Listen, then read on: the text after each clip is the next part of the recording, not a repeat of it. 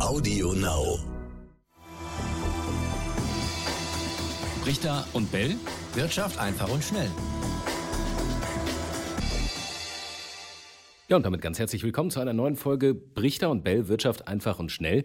Wir haben uns heute mal durch unser E-Mail-Archiv gewühlt und einige Fragen von euch mal zusammengetragen, die ihr uns in den letzten Wochen geschrieben habt, äh, wo wir euch äh, ganz herzlich danken wollten erstmal für euren Input. Brichter und ntv.de ist ja unsere E-Mail-Adresse. Da könnt ihr hinschreiben und wir haben uns heute noch mal ein bisschen was rausgesucht, was wir gerne in dieser Folge beantworten würden. Raimund hat sich schon äh, den Rotwein aufgemacht, ist also entsprechend entspannt und in Plauderlaune. Raimund, was gibt's bei dir?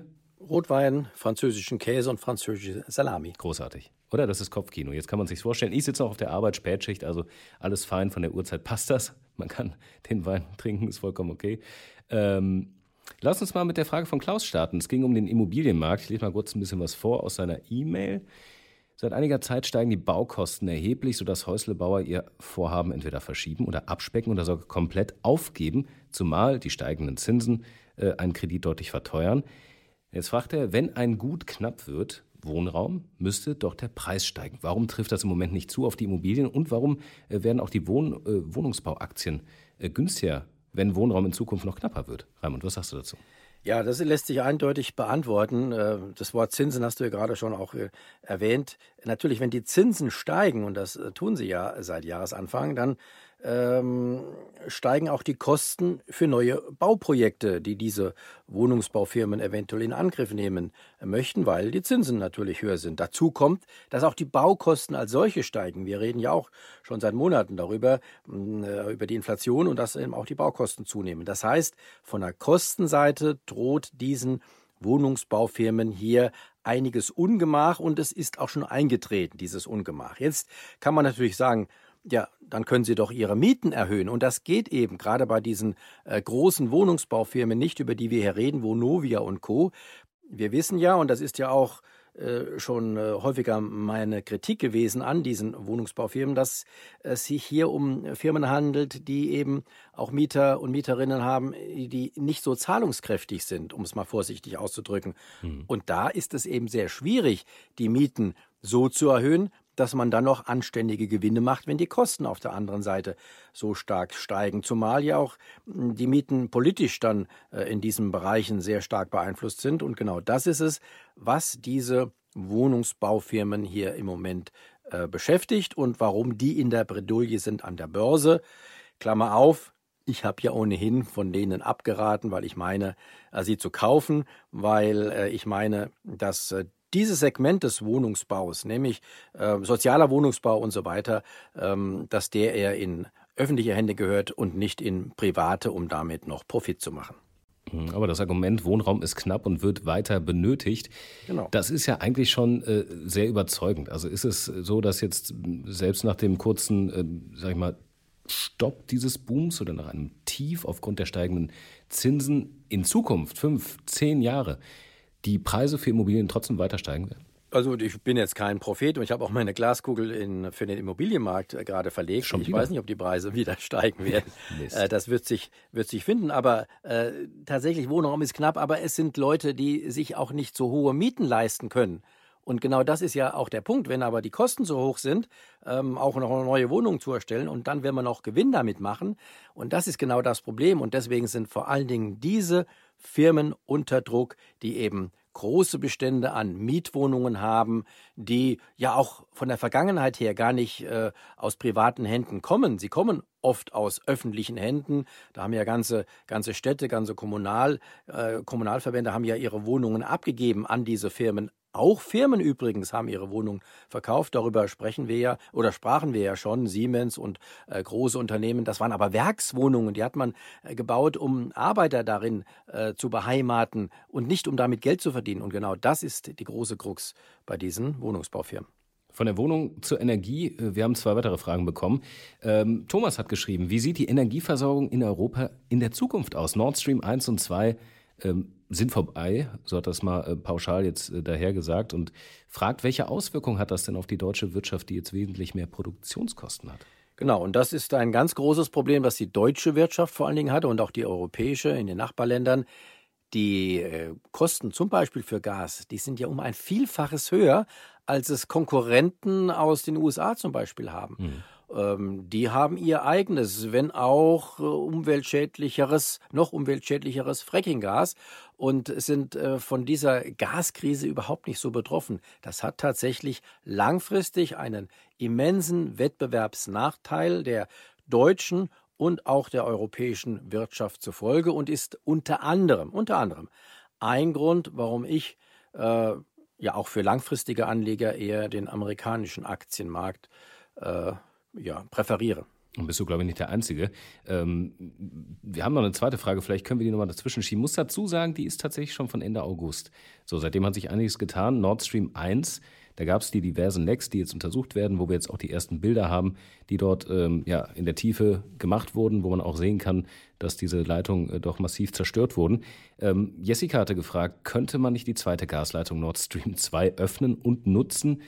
Ich habe gehört, dass das Gas daraus billiger ist, weil Transitgebühren für Drittländer wegfallen. Das wäre doch gut für uns. Vielleicht dazu nochmal einen Satz, Raimund? Ja, theoretisch ginge das. Sogar ähm, Putin äh, hätte ja nichts lieber, als dass wir, es sind ja zwei Stränge jeweils bei diesen Gasleitungen und ein Strang bei Nord Stream 2 ist ja, so hört man zumindest, ist ja noch intakt. Der könnte also morgen tatsächlich Gas geliefert werden, aber das ist, wir wissen das alle, politisch derzeit nicht opportun. So, Kommen wir zum letzten Punkt. Äh, der kommt von Ralf zum Thema Rentenfonds. Er hat gesagt, könnten Sie mal ein Video über die Funktionsweise und die Gründe machen, warum die Rentenfonds fallen können. Videos machen wir jetzt nicht, aber wir können gerne darüber sprechen. Er hat dann auch gesagt, wenn man anderen ein Darlehen gibt, dann kann der Wert nicht sinken, außer bei Rückzahlung und Insolvenz der Schuldner. Raimund, vielleicht mal zu Beginn. Rentenfonds, ähm, was ist das genau für alle, die es nicht kennen? Das ist äh, das gleiche wie ein Aktienfonds, nur dass der nicht in Aktien anlegt, sondern in Anleihen. Staatsanleihen zum Beispiel, aber auch in Anleihen von Unternehmen.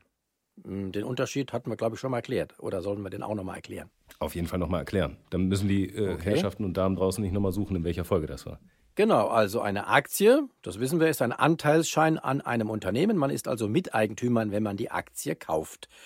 Mit allem, was damit zusammenhängt. Man hat dann auch Anrecht auf eine Gewinnbeteiligung in der Regel. Aber man hat keine Garantie, dass dieser äh, Aktienwert immer gleich bleibt. Und wenn es im Unternehmen schlecht geht, dann sinkt auch der Aktienwert, weil die Gewinne vielleicht sinken oder sogar Verluste entstehen. So, das ist die Aktie. Die Anleihe ist was anderes. Das ist nur eine Art Kredit.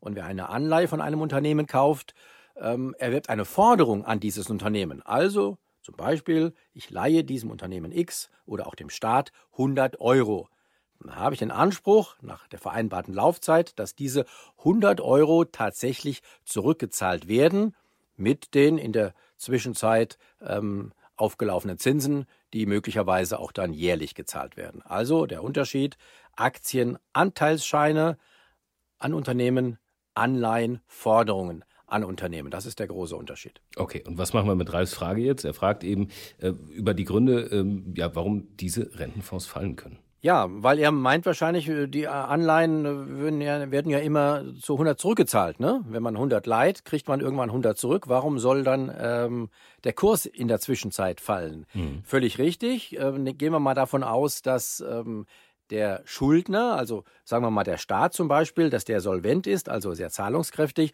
und die, das Risiko, dass der nicht zurückzahlen kann, dass das ähm, vernachlässigt werden kann. Dann ist tatsächlich die Frage, warum fallen Anleihekurse, wenn sie doch nach Ende der Laufzeit, sagen wir mal nach zehn Jahren, ohnehin wieder zu 100 zurückgezahlt werden. Und hier kommen dann tatsächlich die Zinsen, die Marktzinsen ins Spiel. Wir hatten es ja schon einmal in einer früheren Folge kurz erwähnt. Da hatte ich gesagt, Anleihen, Kurse und Anleihe und die Zinsen generell, die verhalten sich wie die Seilbahnen, die beiden Grundeln einer Seilbahn in den Alpen. Wenn die eine nach oben geht, zum Beispiel der Kurs, mhm. dann geht die andere nach unten, der Zins und umgekehrt.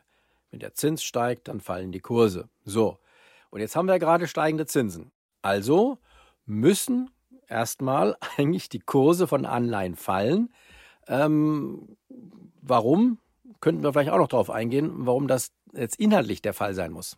Ja. Sollen wir? Natürlich. Wir haben noch ein paar natürlich. Sekunden Zeit. ja, ja, diese Erklärung immer. Also, natürlich, äh, es ist ja so, dass, ähm, nehmen wir an, du leist dem Staat jetzt 100 Euro und er hat dir da versprochen, 1% Zinsen für zu zahlen. Also 1% Zinsen auf 100 Euro. Jedes Jahr kriegst du mhm. auf diese Anleihe, die sagen wir zehn Jahre läuft, kriegst du 1%. Was sind 1% von 100?